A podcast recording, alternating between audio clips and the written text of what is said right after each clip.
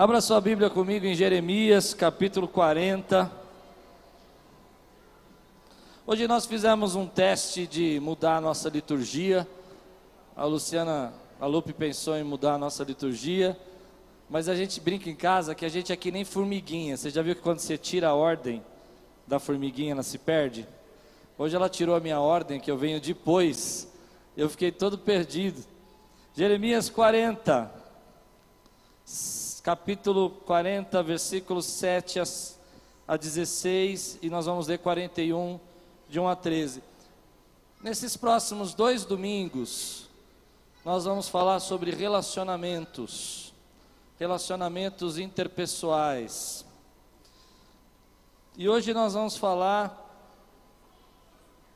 sobre ter sabedoria para nos relacionar. O tema de hoje é sabedoria para relacionar-se com as pessoas. Mas eu confesso que você precisa ouvir, prestar atenção, digerir, porque o texto que eu vou ler é um texto triste sobre relacionamentos, mas é um texto, que traz muitas sabedorias. E eu não vou falar hoje de relacionamentos conjugais, 99% das coisas que eu vou falar não serve para o casamento, serve para relacionamentos de amizade, relacionamentos no trabalho, relacionamentos de pessoas que você traz para dentro da sua vida. Amém, queridos? É verdade. Levanta bem alto sua Levanta bem alto a sua Bíblia e diga: "Essa é a minha Bíblia. Eu sou o que ela diz que eu sou. Eu tenho o que ela diz que eu tenho. E eu posso o que ela diz que eu posso. Abrirei meu coração. Deixarei a palavra de Deus entrar. E nunca mais serei o mesmo. Amém. Jeremias 40, versículo 7 a 16. Talvez você nunca tenha lido esse texto. Talvez você nunca tenha lido. É um texto diferente. Diz assim a palavra do Senhor: Havia comandantes do exército que ainda estavam em campo aberto com seus soldados. Eles ouviram que o rei da Babilônia tinha nomeado Gedalias, filho de Aicã, governador de Judá, e o havia encarregado dos homens, das mulheres, das crianças e dos mais pobres da terra que não tinham sido deportados para a Babilônia. Então foram até Gedalias em Mispa, Ismael, filho de Netanias, Joanã e Jonatas, filho de Careá, Seraías, filho de Tanumete, os filhos de Efai, de Netofate. Aliás, se você tem uma pessoa grávida aqui, vários nomes para você escolher, se você estava sem ideia. Jazanias, filho de Macatita, esse é o meu preferido dessa lista. Macatita, juntamente com seus soldados, Gedalias, filho de Aicã, neto de Safã, fez um juramento a eles e aos seus soldados: Não tenham, não temam sujeitar-se aos babilônios, estabeleçam-se na terra, sujeite-se ao rei da Babilônia, e tudo irá bem para vocês. Eu mesmo permanecerei em Mispa para representá-los diante dos babilônios que vierem a nós mas vocês façam a colheita de uvas para o vinho, das frutas e das olivas, para o azeite, ponham o produto em jarros e vivam nas cidades que vocês ocuparam.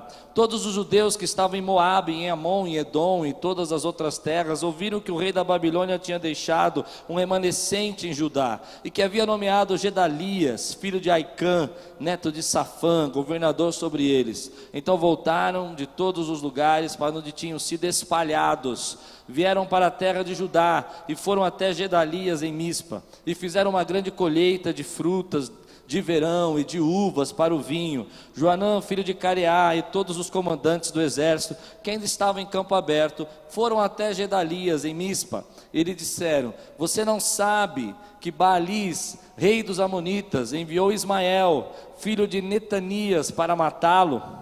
Mas Gedalias, filho de Aicã, não acreditou neles. Então Joanã, filho do Cariá, disse, em particular a Gedalias em Mispa: Irei agora e matarei Ismael, filho de Netanias, e ninguém ficará sabendo disso. Preste atenção agora. Porque deveria ele fazer que os judeus que se uniram a vocês sejam espalhados e os remanescentes de Judá sejam destruídos? Mas Gedalias, filho de Aicã, disse a Joanã, filho de Careá: Não faça uma coisa dessas. O que você está dizendo sobre Ismael não é verdade. Capítulo 41, versículo de 1 a 3. No sétimo mês, Ismael, filho de Netanias, filho de Elisama, é muito importante você guardar esse nome, Elisama, que era de sangue real, e tinha um dos oficiais, e tinha sido um dos oficiais do rei, até Gedalias, filho de Aicã, em Mispa, levando consigo dez homens. Perdão, foi até Gedalias, filho de Aicã, em Mispa, levando consigo dez homens. Enquanto comiam juntos, enquanto comiam juntos, Ismael e os dez homens que estavam com ele se levantaram e feriram a espada a Gedalias, filho de Aicã, neto de Safã, matando aquele que o rei da Babilônia tinha nomeado governador de Judá. Ismael também matou todos os judeus que estavam com Gedalias em Mispa, bem como os soldados babilônicos que ali estavam. Vamos orar? Senhor, fala conosco. Vem agora com teu espírito e nos ensina, nos dá sabedoria nos nossos relacionamentos. E que agora teu espírito venha, Senhor, fortalecer a nossa vida venha destravar o que precisa ser destravado, para que nós possamos, Senhor, viver as promessas, os planos, os propósitos e os livramentos que o Senhor tem para nós. Em nome de Jesus. Amém. Tem um canal na televisão, a cabo, eu acho, chama ID, ID. Vocês já assistiram esse canal? É ID, ID. ID, ID, ah, essa aí. ID. Lá tem um, um programa, um programa de televisão, onde aparece situações de crimes, pessoas que começaram a se relacionar, tem um que é só para a internet, já viram esse ou não? Tem um que é pessoas que, tem um que eu acho muito legal, que eu gosto de assistir com a Lupe, que chama Mulheres Perigosas. Ah, é isso aí, as verdadeiras mulheres assassinas, meu Deus. Mas lá você percebe que alguns problemas acontecem na vida das pessoas por causa de relacionamentos, não é? Se relacionaram com pessoas erradas. Relacionamentos definem o seu destino. Aliás, eu diria para você que as pessoas que você se relaciona vão dizer para você onde você vai estar daqui 5 ou 10 anos. Que tipo de pessoa você vai ser. Amém? Quando eu leio esse texto, não sei porque eu me lembrei desses seriados aí que às vezes eu assisto lá em casa com as crianças. Com as crianças. A Lupe não gosta. Porque a história, ela é, é bem profunda. É uma história parecida com essas que a gente vê na televisão. A Babilônia havia dominado todo Jerusalém, toda Judá, todo Israel. Ele era um império poderosíssimo. E eles tinham uma forma de agir que era muito peculiar. Eles vinham, pegavam os reis, pegavam toda a classe social importante, os pensadores, os governantes, e levavam essas pessoas cativas para a Babilônia. E deixavam um pequeno remanescente ali, os mais pobres, as mulheres, as crianças, para que aquela terra ficasse habitada e os animais não viessem tomar posse da terra. Esse remanescente que ficava tinha o direito de viver, de se restituir algumas coisas, como você viu no texto, eles fizeram uma colheita maravilhosa de verão. Mas o governador, que era escolhido pelo rei da Babilônia, devia assegurar que aquelas pessoas estivessem verdadeiramente servindo a Babilônia. Então surge um personagem chamado Ismael, e se você lê o texto rapidamente, você não percebe. Ismael é filho de Netanias. Aliás, eu quando leio isso aqui eu acho engraçado, porque eu fico pensando, Ismael, filho de Netanias, filho de Elisama, filho. Não é engraçado? Aquelas listas. Mas quem é Elisama? Que é o avô dele. Ou, o avô dele é filho de Davi. Então Davi tem um filho chamado Elisama, Elisama tem um filho chamado Netanias, Netanias tem um filho chamado Ismael que servia no palácio, era de sangue real. Mas Gedalias não era de sangue real.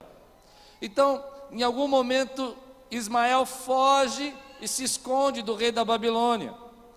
E agora a gente não sabe porquê, mas as pessoas acreditam que o rei Balaíns, que era o rei de, dos Amonitas, pagou Ismael para matar Gedalias e acabar com essa restituição, esse reinício, esse recomeço, e levar cativo as mulheres, e levar cativo as crianças para os Amonitas, e terminar com um pouquinho de paz que restou. Mas aí vem a parte que me chama a atenção. Alguns homens, percebendo que havia paz e que começou a haver restituição, avisaram Gedalias e falaram: Olha, Gedalias, Ismael está vindo para matar você, ele está vindo para acabar com a sua vida. E ele não acreditou. Você já foi avisado de alguma coisa ou de alguém que intentou mal contra você e você não acreditou? Já aconteceu isso com você? Alguma pessoa já deu um toque para você e disse assim: Ei, tome cuidado. E você fala: Não, deixa disso. Mas o que mais me machucou nesse texto, quando eu li, é que se você conhece um pouco da cultura oriental, e a Bíblia está deixando bem claro, Gedalias conhecia Ismael. Porque quando falam para ele, nós vamos lá e vamos matá-lo, ele diz: não faça isso, nem pense nisso, ele não vai fazer uma coisa dessa. Havia um vínculo, havia um relacionamento, e eu provo isso para você nesse texto porque eles vão comer juntos. E comer juntos para as pessoas orientais é um sinal de relacionamento. Você não come com estranho, você não come com pessoas que você não conhece, você as recebe. Há uma, um ritual para você comer junto, há uma forma de celebração. E esse homem chamado Ismael, ele aproveita dessa comunhão, aproveita dessa celebração para assassinar Gedalias. Eu queria começar essa pregação dizendo para você isso, querido. Nós precisamos ter sabedoria com as pessoas que nós nos relacionamos. Às vezes o Espírito Santo fala conosco, às vezes Deus nos alerta, eu converso com pessoas aqui na igreja a semana toda e 80% eu diria para você, dos problemas que as pessoas estão enfrentando na sua vida, tem a ver com relacionamentos errados. Pessoas que elas trouxeram para dentro da sua vida, pessoas que elas deixaram entrar dentro do seu coração. E eu diria para você que nós vamos ter sabedoria. Existem sim Ismaéis espalhados por aí. Aliás, eu diria para você que existem dois tipos de Ismaéis. O primeiro são os perigosos. Os perigosos são aqueles que vêm, vêm para matar, vêm para roubar, vêm para prejudicar você. E nem sempre você percebe. Talvez na sua história da sua vida você se lembre de algumas pessoas que vieram na sua vida e prejudicaram você. Mas tem um outro tipo de perigosos que eu acho que nós precisamos prestar bastante atenção, que eu chamo de pessoas tóxicas. Você conhece gente tóxica? Gente tóxica é diferente. Ela solta uma crítica, ela solta uma palavra de morte, ela solta uma palavra de desânimo. Ela vai. Eu vou falar uma frase aqui que é para quem não é crente, tá? Porque eu não acredito nisso. Eu não acredito, mas eu vou falar porque eu estou pregando também para pessoas que não são cristãs. Ela transforma o ambiente numa energia ruim. Eu não acredito nisso, gente. Mas assim que as pessoas falam, o músico fala assim, quem é músico vai entender, deixa a vibe ruim, não é assim? O que, que é isso? Você começa a perceber que no meio de uma conversa ela vai falando com você e ela vai soltando uma palavra e você estava feliz com o seu casamento, você estava alegre com a sua família e Deus é bom e daqui a pouco você vai ficando triste, o mundo é ruim, todo mundo é ruim, ninguém presta, porque aquela pessoa foi soltando toxinas ao seu redor. Eu quero dizer uma palavra para você. Se você está preparado, diga amém. Deus tem relacionamentos abençoadores para a sua vida. Deus tem relacionamentos abençoadores. Não deixe pessoas tóxicas contaminar o seu ar, o ar que você respira. Não deixe pessoas envenenar a vida que Deus te deu. Não deixe as pessoas mudar os planos de Deus para a sua vida. Eu gostaria de dizer para as pessoas que estão carentes hoje aqui na igreja, eu não sei se tem alguém carente, se tem, não se manifesta. Confie em Deus. Deus tem relacionamentos abençoadores para você. Posso ouvir um amém? Porque as pessoas perigosas, obrigada, professor. Porque as pessoas perigosas dela. Porque as pessoas perigosas gostam de pessoas carentes, não é? Elas vão nos carentes. Elas chegam assim: Nossa, como você é uma pessoa legal. Eu olho para você, eu sinto uma paz. Mas você sabe que seu mundo vai cair, né? Ela tem um jeito de criticar tudo. Tem uma frase que não sai da minha cabeça essa semana. Miséria gosta de companhia. Didático. Repete comigo. Miséria gosta de companhia. Pessoas críticas gostam de estar com gente crítica, pessoa depressiva gosta de estar com pessoa depressiva, pessoas que têm problema de adição, de vício, gostam de estar com gente assim. Querido, miséria gosta de companhia. Deixa eu dizer uma coisa para você: se você quiser ver transformação na tua vida, quiser ver mudança, muda isso na sua vida. Procure pessoas e relacionamentos que vão abençoar você. Procure pessoas que vão dar um destino para você melhor. Procure pessoas que vão levar você para um lugar mais alto, chegar mais perto de Deus. Ande com gente que quer adorar a Deus. Ande ande com gente que quer louvar a Deus, ande com gente que quer crescer na presença de Deus, ande com gente que se alegra da vida, ande com gente que quer viver. Porque às vezes você está deprimido, meu irmão, e você vai lá embaixo. E vai ainda andar com as pessoas. É interessante, já aconteceu isso com você? Você vai andar com uma pessoa que tá, você está deprimido, você está triste. Aí você chega para a pessoa e fala assim: É, eu estou ruim. Eu, eu, eu, eu faço, vou fazer uma brincadeira. Você fala assim: Nossa, eu estou ruim, estou gripado. A pessoa, ah, você nem sabe. Meu pulmão está saindo pela boca. Miséria gosta de companhia, meu irmão. Você precisa mudar isso. Deus tem relacionamentos novos para você, pessoas que vão chegar na sua vida e vão somar, gente que vai entrar no seu coração e vai abençoar você e vai levar você para o destino que Deus planejou, mas você precisa ficar atento, ficar percebendo as pessoas que estão gerando toxina na sua vida, gente que não gosta de Deus, gente que não gosta de adorar a Deus, gente que não quer louvar o Senhor, gente que reclama de tudo, gente que não está feliz com nada e mais. Gente que não conseguiu fazer nada. E não fica feliz que você está conseguindo fazer. Não fica feliz com o que você conquistou na sua vida. Não tem gente assim? A gente precisa tomar cuidado com isso. A gente precisa olhar para a nossa vida e dizer: Senhor, me mostra os relacionamentos que estão abençoando a minha vida. Sabe, eu vi uma história essa semana que falou muito no meu coração. Um pai pegou seu filho e ele levou o seu filho a uma rua escura. O menino tinha uns 9, 10 anos de idade. Era uma daquelas quebradas. Subiu, entrou. Havia várias pessoas ali estranhas, bandidos, era um lugar sinistro. E o medo entrou no coração do menino. O menino começou a olhar para o pai e falou assim: Pai, por que, que você me trouxe até aqui? E o pai falou nada. Entra num beco, sai naquelas vielas que sobem, o pessoal encarando, olhando para o menino. Eu tenho cara de bonzinho, mas pensa num cara mal assim. O menino assustadíssimo. Entraram no final de uma rua, uma rua sem saída. Hum, tinha um senhor lá, conversando com umas pessoas, mal encarado, cabeça baixa.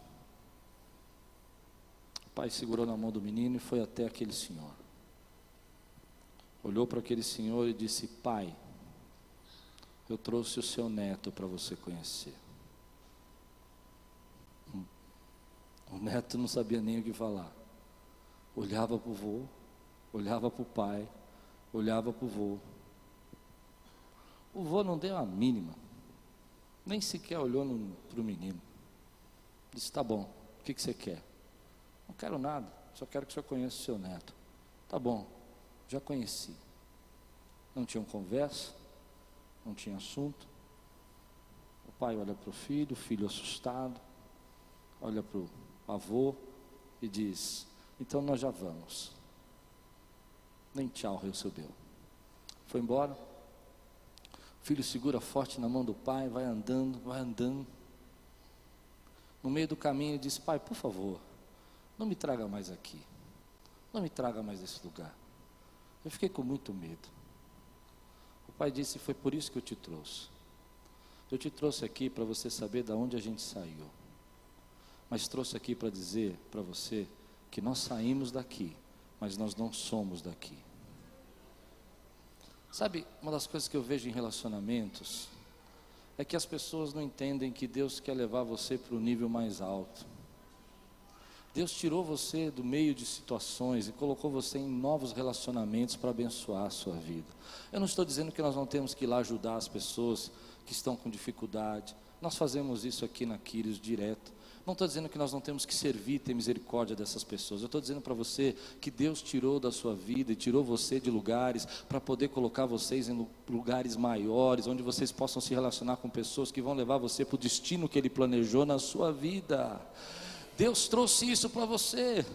Talvez você tenha nascido no meio de um lugar onde as pessoas eram boas, mas tinham uma mente completamente é, com dificuldade de ter uma visão grande, um pensamento grande, imaginar coisas novas, e então eles começaram a limitar tudo em você, e agora Deus vem com o seu espírito e diz: Ei filho, eu tiro você daí. Assim como ele falou para Abraão, ele disse assim: Sai da tua parentela para você ser a bênção que eu planejei para você, sai da tua parentela, sai da tua terra, para que você possa ser aquilo que Deus quer transformar você como abençoador de vidas.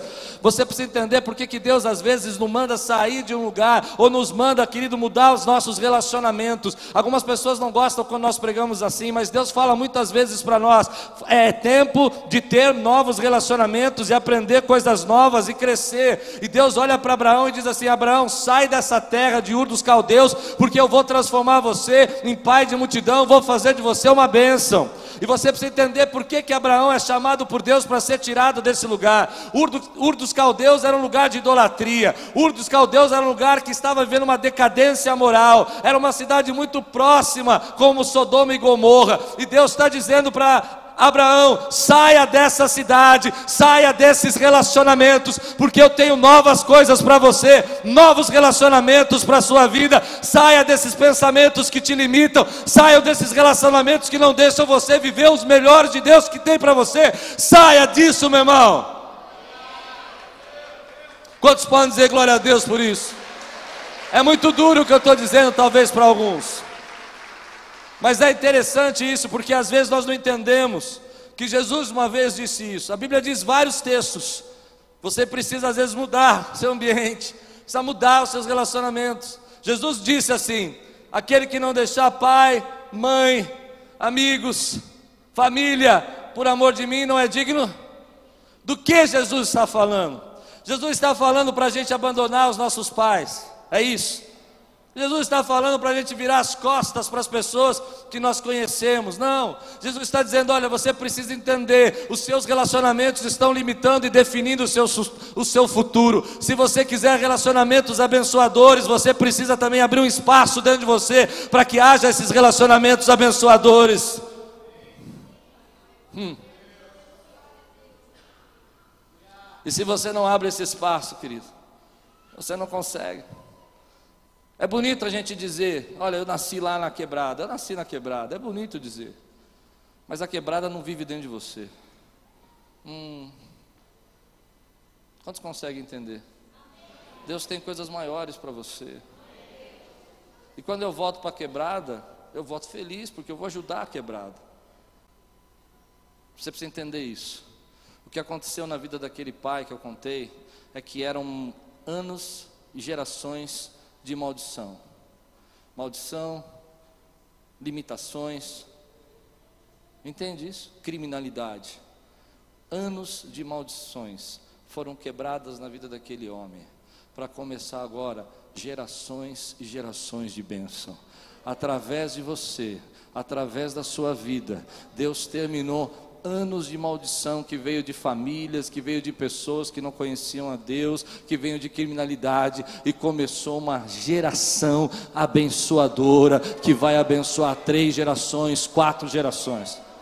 não entende que eu estou falando de preconceito, eu não estou falando de preconceito. Eu não estou falando de classe social. Eu estou falando que há relacionamentos que vão puxar você para baixo e há relacionamentos que vão abençoar você. E às vezes você precisa entender que se miséria adora miséria, às vezes nós precisamos tomar cuidado, porque nós não nos perguntamos por que, que nós gostamos desse tipo de gente.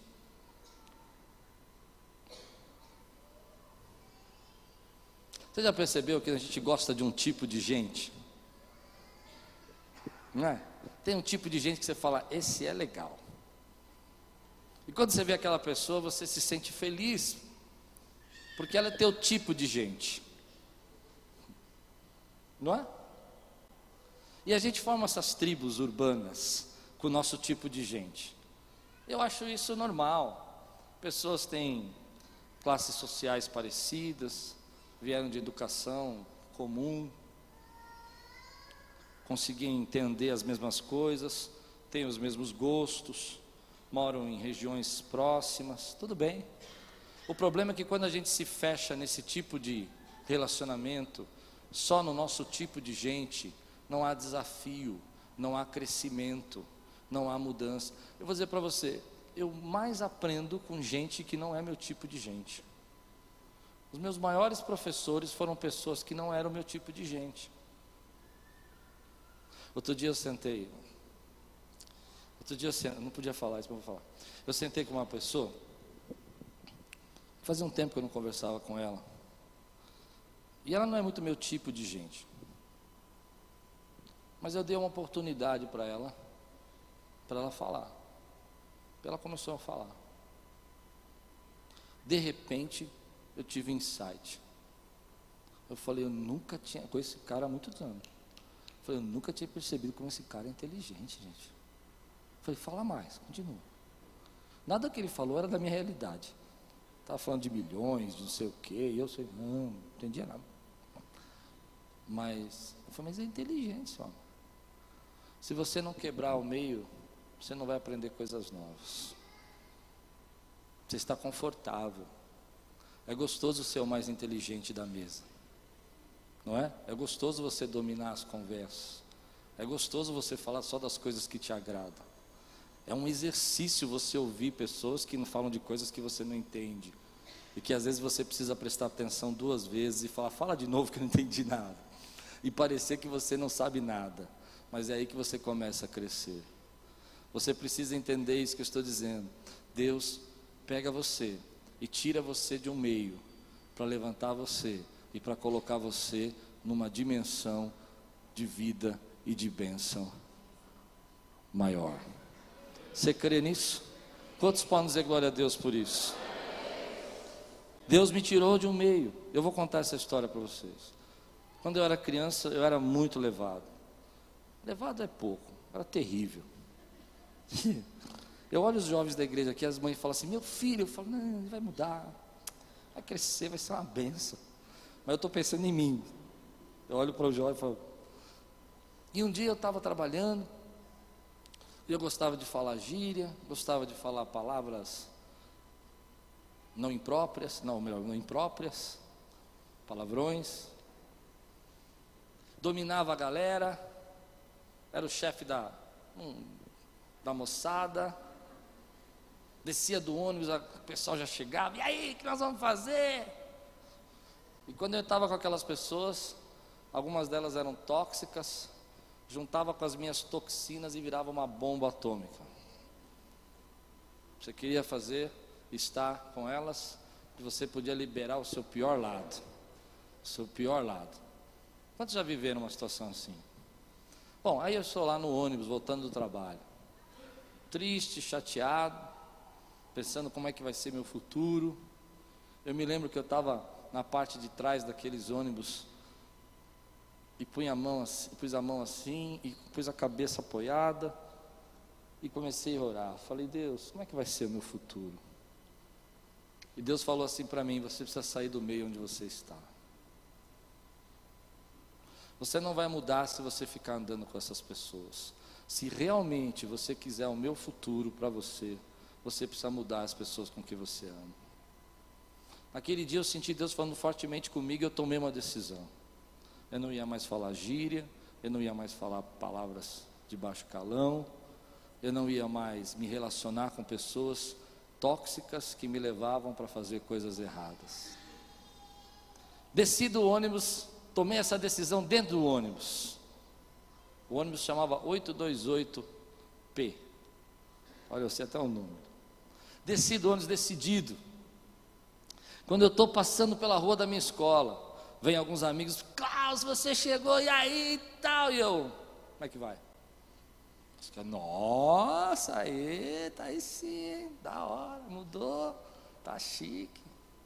Começaram a zombar, zombar, zombar, zombar. Isso demorou uns dois meses. Não podia nem sair na rua de casa. Forte, né? Não podia sair na rua de casa. Começaram a espalhar que eu tinha virado fresco, que eu era metido. É. Algum tempo depois, um dos amigos, que era mais velho, disse: Eu percebi que você parou de andar com aquelas pessoas. Eu falei: Foi. E deixa eu dizer uma coisa que eu nunca tive coragem para dizer para você. Aquela pessoa que dizia que sua melhor amiga, que você mais gostava, que você falava tudo e contava, Toda vez que você saía de perto dela, ela falava mal de você e zombava de você. Você não sabe, querido. Mas às vezes Deus está te dando livramentos. E você não consegue entender o que Deus está fazendo. Às vezes você precisa sair daquelas pessoas tóxicas que contaminam a sua família, contaminam a sua vida e principalmente que estão roubando a sua energia. Há uma coisa que eu aprendi alguns dias atrás, eu queria compartilhar com vocês. Eu li um livro recentemente sobre psicologia e eu nunca tinha ouvido falar disso. Vocês estão comigo ainda não? Nunca tinha ouvido falar sobre aldeia emocional. Alguém já ouviu falar disso? Nunca. Você já ouviu? Aldeia emocional? Tem uma psicóloga aqui. Nunca tinha ouvido falar. Dizem que, os sociólogos dizem que nós fomos criados e logo no começo nós vivíamos em aldeias. A aldeia tem uma quantidade de pessoas que você pode viver. Limite, porque se você tiver muita gente nessa aldeia, você não tem um ecossistema apropriado e as pessoas morrem. Então, aldeias são limitadas.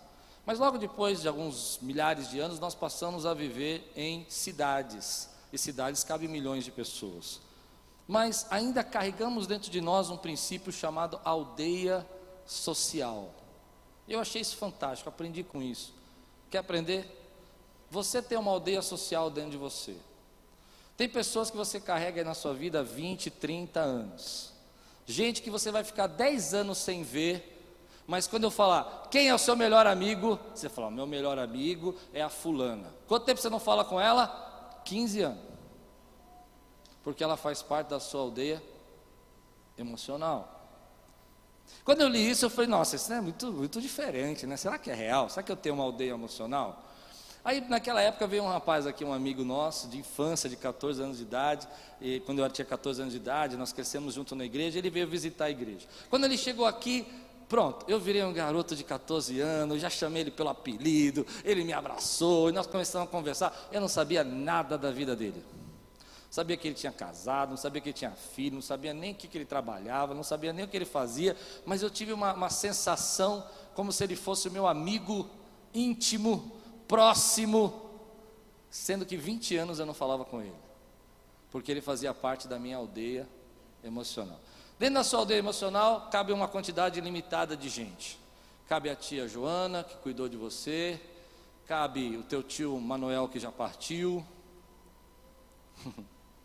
Cabe um grupo limitado de gente. Então eu fiz um teste. Liguei para um amigo, que é um pastor de uma outra igreja, que nós crescemos juntos. Falei, eu quero fazer um teste no negócio, vou fazer um teste. E fui lá.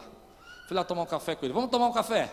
Quando eu sentei para tomar um café com ele, nós fazíamos mais ou menos seis anos que não nos via. A primeira coisa que ele olhou para mim assim, ele me chamou pelo meu apelido de infância. E eu tive um. Eu nem lembrava do apelido, mas ele lembrou. Falou: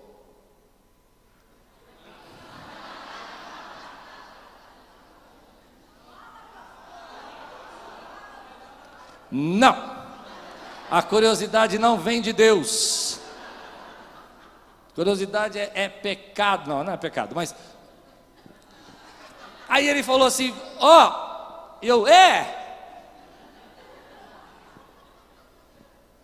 E aí a gente começou a ter uma conversa.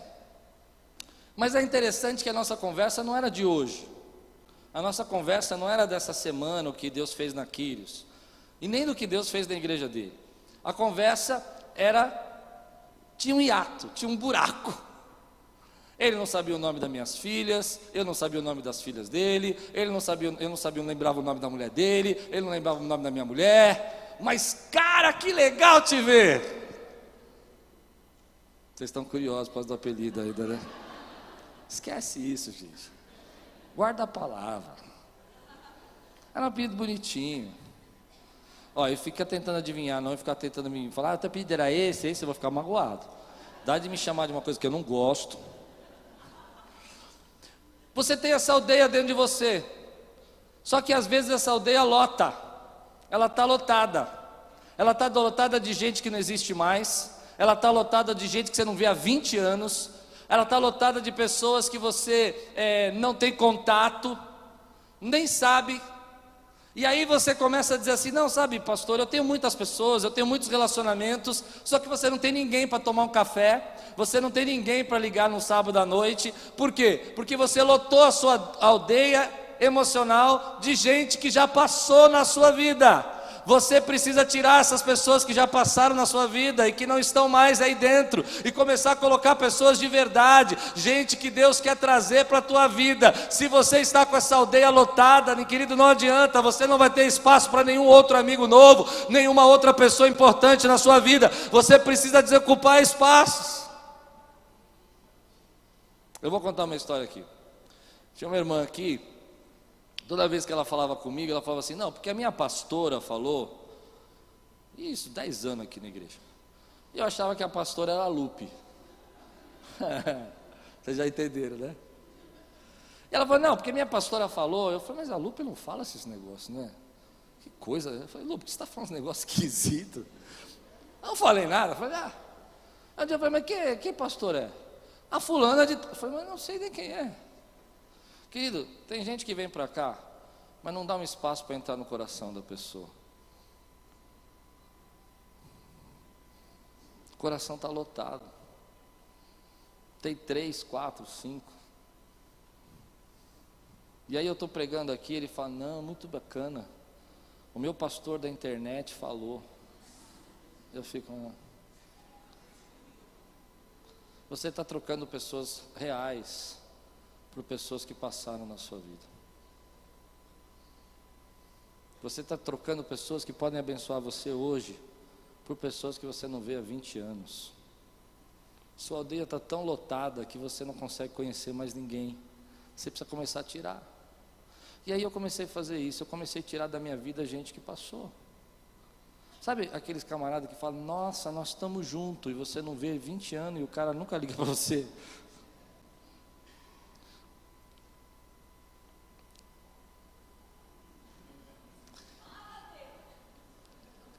Aquírios é no bairro que eu nasci. Eu nasci aqui, na Lapa. Fui criado aqui. Todas as igrejas que eu frequentei eram por aqui. Eu vejo as pessoas curtindo as minhas pregações. Se você está ouvindo, te amo, tal, mas você saiu da aldeia. É, e dizendo: Que bênção, parabéns. Elas nunca vieram aqui uma vez. Mas ela fala: Nossa, Taquiro está linda. Aí eu só para provocar falo: Vai lá. Não, eu vou um dia. Aquilo vai fazer 25 anos. E a pessoa quer encontrar você e quer tratar você como se ela estivesse dentro da aldeia sua. Deu para entender o que eu estou dizendo? Sabe quem faz parte da sua aldeia? São essas pessoas que estão do seu lado que estão te apoiando, que estão te ajudando, que estão abençoando você, que estão orando, que estão clamando. Essa é a sua aldeia. Tira pessoas que já passaram da sua vida, tira pessoas que já levaram com elas o seu, o seu passado, deixaram para lá os seus planos. Coloque pessoas verdadeiras. É tão, tão verdade isso que eu estou dizendo que às vezes eu escuto as pessoas fazerem assim. Elas lembram de pessoas que já passaram da vida delas, elas elogiam as pessoas que passaram na vida delas, mas não conseguem elogiar as pessoas que estão ajudando elas hoje. Já viu isso acontecer? Gente falando de pessoas que já passaram da vida delas assim: ah, tá bom, não, porque tem uma amiga que me ajudou muito e você está lá ajudando todo dia. E a pessoa nem olha para você, nem reconhece. Sabe por quê? Porque a aldeia está lotada. Então deixa eu pedir uma coisa: abra um espacinho no seu coração para mim. Foi bonito isso aí, gente. Não foi? Deixa eu entrar. Porque não adianta, se você não deixar eu entrar, primeiro está o pregador do YouTube, depois está o pregador do YouTube 2, depois está o ex-pastor que te batizou e o pastor que batizou, e lá embaixo entra. Ah, o Klaus falou isso aí um dia, eu lembro. Dá, vamos inverter isso aí, pessoal. Assim, ó, ó. Posso ouvir um amém? amém? Porque eu sou real, eles são virtual. É, vai ligar para eles pedir um aconselhamento, para eles você vai ver o que eles vão falar para você. Podia falar isso? Aleluia, o cara está ditando aqui. Glória a Deus! Como é que está a sua aldeia? Está lotada? Começa a tirar gente que já passou, que já foi embora, querido. Começa a tirar pessoas que estão atrapalhando você, pessoas que te abandonaram, pessoas que não te amaram Pessoas que não amam você e você está preocupado com elas, se importando com o que elas estão pensando. Tem um monte de gente, querido, que Deus está trazendo para a tua vida hoje. Relacionamentos que vão abençoar você, pessoas que vão ensinar você, gente que vai fazer você chegar no destino onde você sonhou. Você está se sentindo desprezado, está se sentindo humilhado, Gedalias, mas você não sabe, Gedalias. Deus estava te dando livramento. Você já imaginou se Gedalias tivesse colocado para fora Ismael do coração dele, não tivesse comido com ele, não tivesse sentado, não tinha acontecido nada daquilo. Às vezes você acha que, às vezes nós ficamos tristes com Deus, nós dizemos, Senhor, por que, que isso aconteceu? Por que, que eu passei por isso? Por que, que essa pessoa me abandonou? Por que, que ela me deixou? E você não sabe, era livramento de Deus, era alguém que era tóxico, era alguém que era perigoso, e Deus foi tirando da tua vida para abençoar você. Você pode dizer amém, meu irmão? Ele foi tirando de você. Porque às vezes tem um princípio da liderança que é muito importante, que é o princípio de você cometer ou fazer um abandono consciente. Tem uma história na Bíblia que eu gosto de olhar como, como relacionamentos. A história de Jonas. Jonas, ele, ele, ele entra no barco da vida de pessoas que ele não conhece. Pensa no barco de Jonas como vida. Aqueles marinheiros viviam disso. Aqueles marinheiros trabalhavam com isso faziam rotas marítimas. E de repente aparece Jonas. Eles nem sabem quem é Jonas. Eles nem conhecem. Os marinheiros não conhecem Jonas. Eles não sabem quem é Jonas. E Jonas fala: Para onde vai esse navio aí? Ele fala: ah, Nós estamos indo para Tarsis. Ele fala: É para lá mesmo que eu vou. Eu vou aí, eu vou com vocês. O que, que eles fazem? Coloca Jonas para dentro do navio. Irmão, eu vejo pessoas colocando outras pessoas dentro do navio da vida deles cedo demais, sem conhecer, sem saber quem é, sem saber de onde veio, sem saber por que veio. E eles colocam então Jonas dentro do navio. E porque eles colocam Jonas dentro do navio, o navio começa a passar por tribulação, começa a passar por chacoalhar, começa a passar por um perigo de, ser, de se afundar. Deixa eu dizer uma coisa para você. O barco começou a afundar porque dentro do barco havia uma pessoa chamada Jonas. Era uma pessoa que não devia estar lá. Ela estava lá porque eles deixaram entrar, mas ela não devia estar lá. Para mim isso fala muito sobre vida. Às vezes você deixa pessoas entrar na sua vida, no barco da sua vida que não devia estar lá. Você está gastando toda a sua energia com gente que não devia estar lá. Você está falando mais para as pessoas que não deviam saber da sua vida do que aquela pessoa que dorme com você toda noite. Você está gastando mais a sua energia para contar para os outros os seus seus problemas do que se abrir e contar para aquela pessoa que você ama. E aí, quando você chega em casa, você não tem energia para falar para ela. E você pôs essa pessoa para dentro do seu barco. Então, esses marinheiros praticam uma coisa que na liderança a gente chama abandono consciente. Diga comigo: abandono consciente. Em alguns momentos, se você quiser chegar no seu destino, se em alguns momentos você realmente quiser ir na direção que Deus mandou você ir, você vai precisar cometer um abandono consciente. O que é abandono? Eles chegam, eles descobrem que o problema do barco é Jonas. Jonas é tóxico. Jonas vai afundar aquele barco. Então eles fazem uma oração que eu acho linda. Eles falam: Senhor, nos perdoa. Perdoa porque nós vamos fazer agora. E eles pegam Jonas e jogam Jonas para fora do barco. Duro isso, né? Essa é a parte da pregação que as pessoas não gostam. Como eu disse, nada que eu estou pregando serve para casamento. Você não vai jogar seu marido para fora do seu bar. Amém?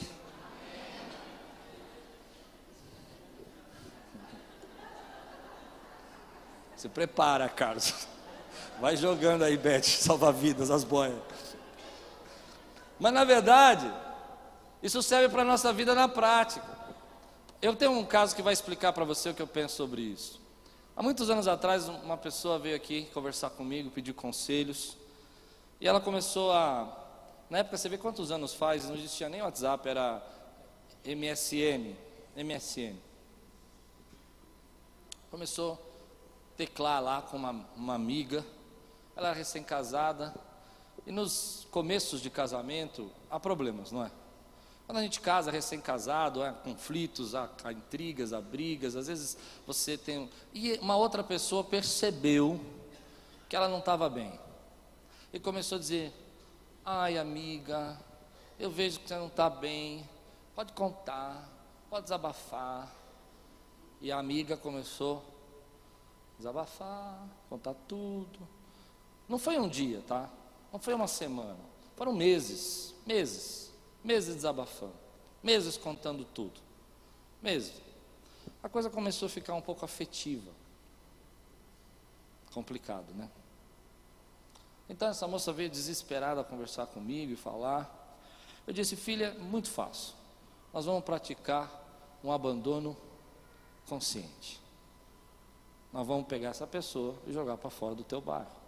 Você vai pegar o seu MSN e vai Vai pegar o teu celular, não tinha celular na época. Não tinha já, mas era aqueles tijolos. Sou velho, né? Joga fora. E aí a pessoa, não, mas eu não posso. Então, porque a pessoa me ajudou, a pessoa foi legal. Eu falei, ah tá. Qual é o telefone dessa pessoa?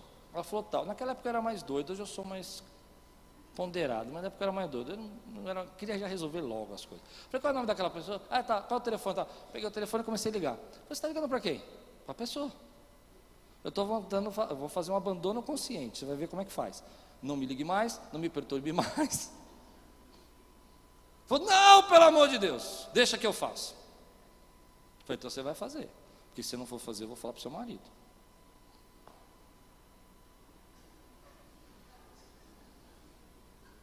Eles saíram da igreja, não sei se foi por causa disso. Espero que não. O que é isso, irmão? Em alguns momentos você precisa fazer um abandono consciente, querido. Você precisa pegar uma pessoa que está afundando o seu barco e jogar para fora. Você tem que pegar uma pessoa que está afundando sua vida e jogar para fora.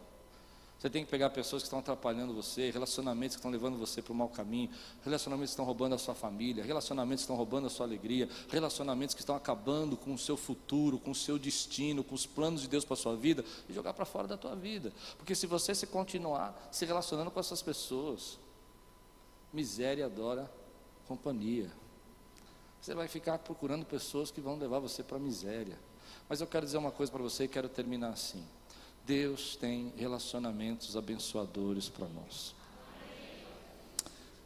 Novos relacionamentos, relacionamentos abençoadores, são relacionamentos baseados em confiança em Deus. Você precisa acreditar. Escute o que eu vou dizer.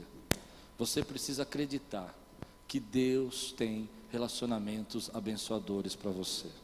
Você precisa confiar, liberar sua aldeia, abrir lugar no seu coração para que Deus traga pessoas que vão somar e confiar que Ele tem essas pessoas para você. Eu quero dizer uma coisa para você: as pessoas que foram embora da sua vida, eu falo muito isso.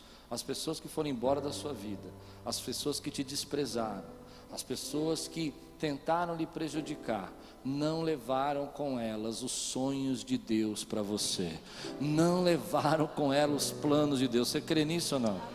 Você precisa confiar que Deus vai trazer a pessoa certa, que Deus vai trazer as pessoas que vão fazer aquilo que você sonha, que elas também sonham acontecer. Gente que Deus coloca na sua vida que não é às vezes teu tipo de gente, mas que vai abençoar você e vai fazer você prosperar em áreas que você não ia prosperar. Vai fazer você viver coisas novas porque você não sabia como fazer e eles sabiam como fazer. É muito forte isso para mim que eu estou pregando. Eu orei muito para pregar porque eu acho esse sermão, você não pode ser religioso, você precisa entender o que eu estou pregando, você precisa saber que eu estou falando de sabedoria. Eu não estou falando que são todas as pessoas que você tem que tirar de dentro do seu coração. Eu não estou dizendo falando para você que você tem que pegar todas as pessoas e jogar fora do seu barco. Eu estou falando que você precisa orar, porque assim como Deus falou com Gedalias, através daquele comandante, eu acredito que Deus já falou com você. Deus já trouxe a você um coração do que você não deveria fazer. Deus já mostrou para você a intenção daquela pessoa. Deus já mostrou a intenção daquela mulher que está se aproximando de você. Você precisa lançá-la fora do seu barco, você precisa jogá-la para fora da tua vida, não deixe ela entrar no seu barco, porque ela quer afundar o seu barco. Você pode receber essa palavra hoje, meu irmão? Você tem coragem? Relacionamento está relacionado com fé, para mim. É acreditar que não é você que vai escolher as melhores pessoas para você, mas Deus tem as melhores pessoas para você.